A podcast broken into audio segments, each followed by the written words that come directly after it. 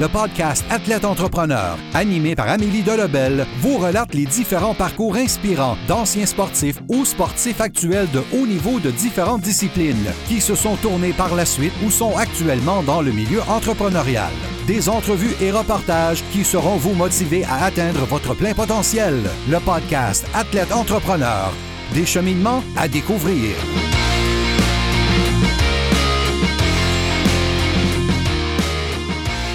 Bonjour à tous, ici votre hôtesse Amélie Delebel et je suis très heureuse de vous accueillir sur mon podcast Athlète Entrepreneur pour cet épisode 050. Athlète Entrepreneur est un podcast qui a pour but de motiver les athlètes ou anciens athlètes qui souhaitent se lancer en affaires. En effet, il s'agit pour moi d'un épisode spécial car cette cinquantième émission me permet d'atteindre un plateau que je ne pensais pas franchir avant pratiquement deux ans.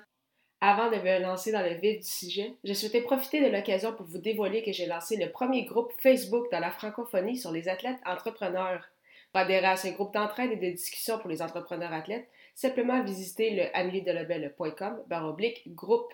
Vous aurez à répondre à trois petites questions. Au plaisir de vous accueillir. Comme je l'ai mentionné, Athlète Entrepreneur vient d'atteindre le plateau des 50 épisodes. Je ne pourrai jamais assez vous remercier pour euh, votre support depuis le début de cette aventure.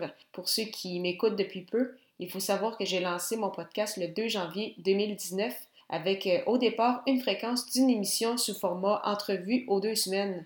Par la suite, j'ai voulu augmenter la cadence, passant d'un podcast bimensuel à un podcast hebdomadaire. Pour ce faire, en plus de réaliser des entrevues, j'ai décidé également de faire des épisodes de type reportage en solo sur des athlètes très connus, par exemple Shaquille O'Neal, Wayne Gretzky ou Maria Sharapova. Puis, au début de cette année, pour la deuxième année donc de mon podcast, j'ai décidé de continuer avec une fréquence d'un épisode par semaine mais cette fois uniquement avec des entrevues, car en effet, je pense qu'il s'agit également d'un format beaucoup plus intéressant puisqu'il y a des interactions.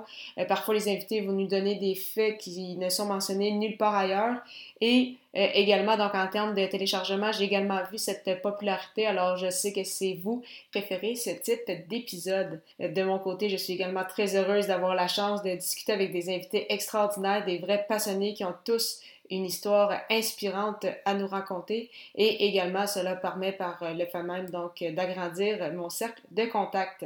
Pour souligner cet épisode spécial, je voulais également vous présenter des extraits des épisodes les plus populaires en termes de téléchargement parmi mes 50 premiers épisodes, dont 36 entrevues. Tout d'abord, je vous présente l'épisode qui a été le plus écouté, soit l'épisode 44, S'impliquer pour les bonnes raisons avec Xavier Boucher, le fondateur du camp DNA et actuellement entraîneur des habiletés avec les Saguenayens de Chicoutimi dans la LHJMQ. Dans cet extrait, il nous parle de sa passion pour le hockey. Je suis tellement passionné de hockey que depuis que je suis jeune, je sais que c'est ça que je vais faire dans la vie. En fait, c'est ça que je veux faire encore dans la vie. je ne sais pas si ça va marcher, mais depuis que je suis très jeune, je suis quelqu'un qui étudiait euh, les joueurs, qui savait exactement euh, tous les joueurs de la Ligue nationale avec leur numéro, leur position, puis leur ligne. Donc, euh, les prospects, tout ça. Puis même contre les équipes contre qui je jouais, je me préparais, je regardais leurs vidéos rendu midget. Donc, toujours été un petit peu craqué par rapport au hockey. Donc, pour moi, ça a toujours été naturel de vouloir coacher.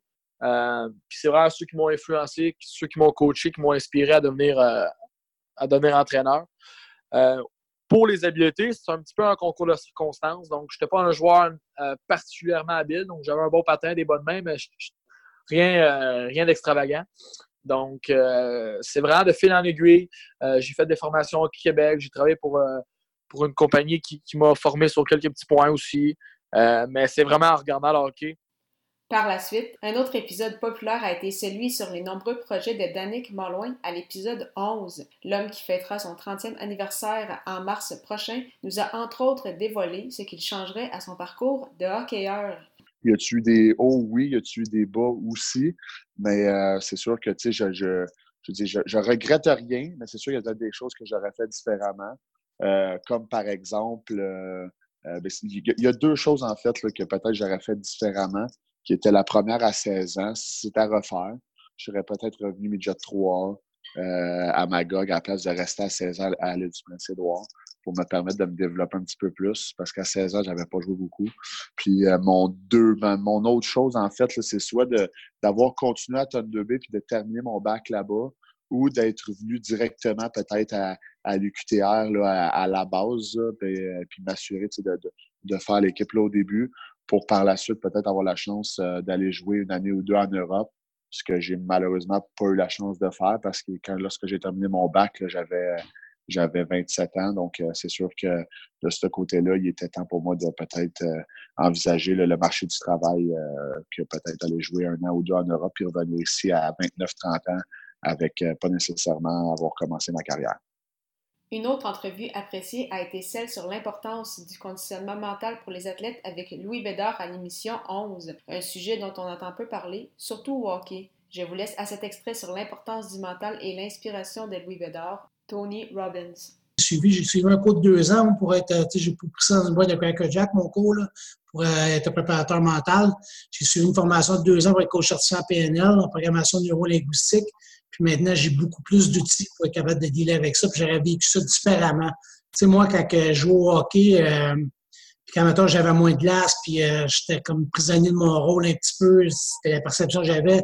Euh, j'avais tendance à jouer le rôle de victime avec moi-même au lieu de, de, chercher des solutions pour m'améliorer comme joueur. Puis pour, tu sais, il y a beaucoup de temps que j'ai pas pris la responsabilité, puis j'aurais dû la prendre par star. Je, suis bien plus capable de faire ça avec, euh, avec les cours que j'ai suivis. C'est ça que je montre aux jeunes aussi à faire, de prendre la responsabilité, de trouver des solutions en place de blâmer les autres. Puis euh, c'est ça. Mais c'est sûr, certain que c'est pas un job facile. Mais c'est pas ça. Moi, c'est bien plus comme, comme je t'ai dit. Quand je suis revenu de jouer professionnel à 25 ans, j'ai eu des moments difficiles. Petit à petit, j'ai voulu trouver des réponses. J'ai fait beaucoup de développement personnel. moi, je ne sais pas si entendu parler de Tony Robbins. Anthony Robbins, que tu connais. Anthony Robbins, 90% euh, de son programme est basé sur la PNL. C'est pour ça que j'ai été prendre mon cours en PNL aussi. Euh, je suis grandement influencé par Tony Robbins dans tout ce que je fais dans ma vie personnelle. Ça a changé ma vie. Une autre entrevue qui a suscité l'intérêt est celle sur l'aspect business du hockey avec Maxime Saint-Michel à l'épisode 007, ce hockeyeur propriétaire. Dans cet extrait, il nous explique le processus d'acquisition d'une équipe de hockey. Euh, on a gagné la Coupe l'année passée, mais c'était déjà prédéfini que cette année, dans le fond, euh, je. Euh, mes, mes, droits de joueur changeaient d'équipe pour mon équipe à moi, dans le fond, que je, que je devenais propriétaire. Puis, c'est ça. Euh, au, printemps, on a fait j'ai fait l'acquisition d'une nouvelle équipe de la Ligue. Euh, les gros défis sont, ont, été euh, d'être approuvés à la Ligue, premièrement. Ça prenait une unanimité.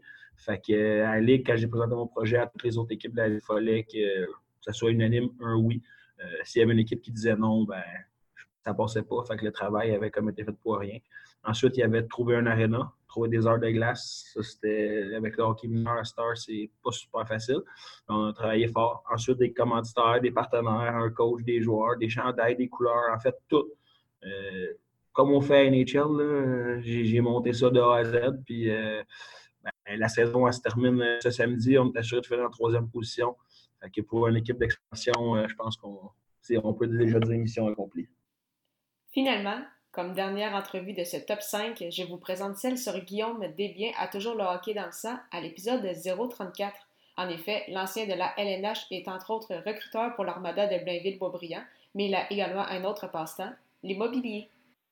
Je, te dirais que ça s'est fait euh, pas par erreur, mais on a, ma, femme et moi, on avait acheté un condo euh, dans le centre-ville de Québec, là, dans Montcalm, là, euh, en 2012 en fait. Puis notre plan, c'était de vivre pendant la saison morte.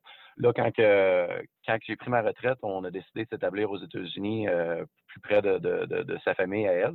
Euh, fait que, euh, au lieu de, de, vendre le condo, on s'est comme dit, il y a moyen de, monnayer ça. Donc, c'est quelque chose que je mets en location.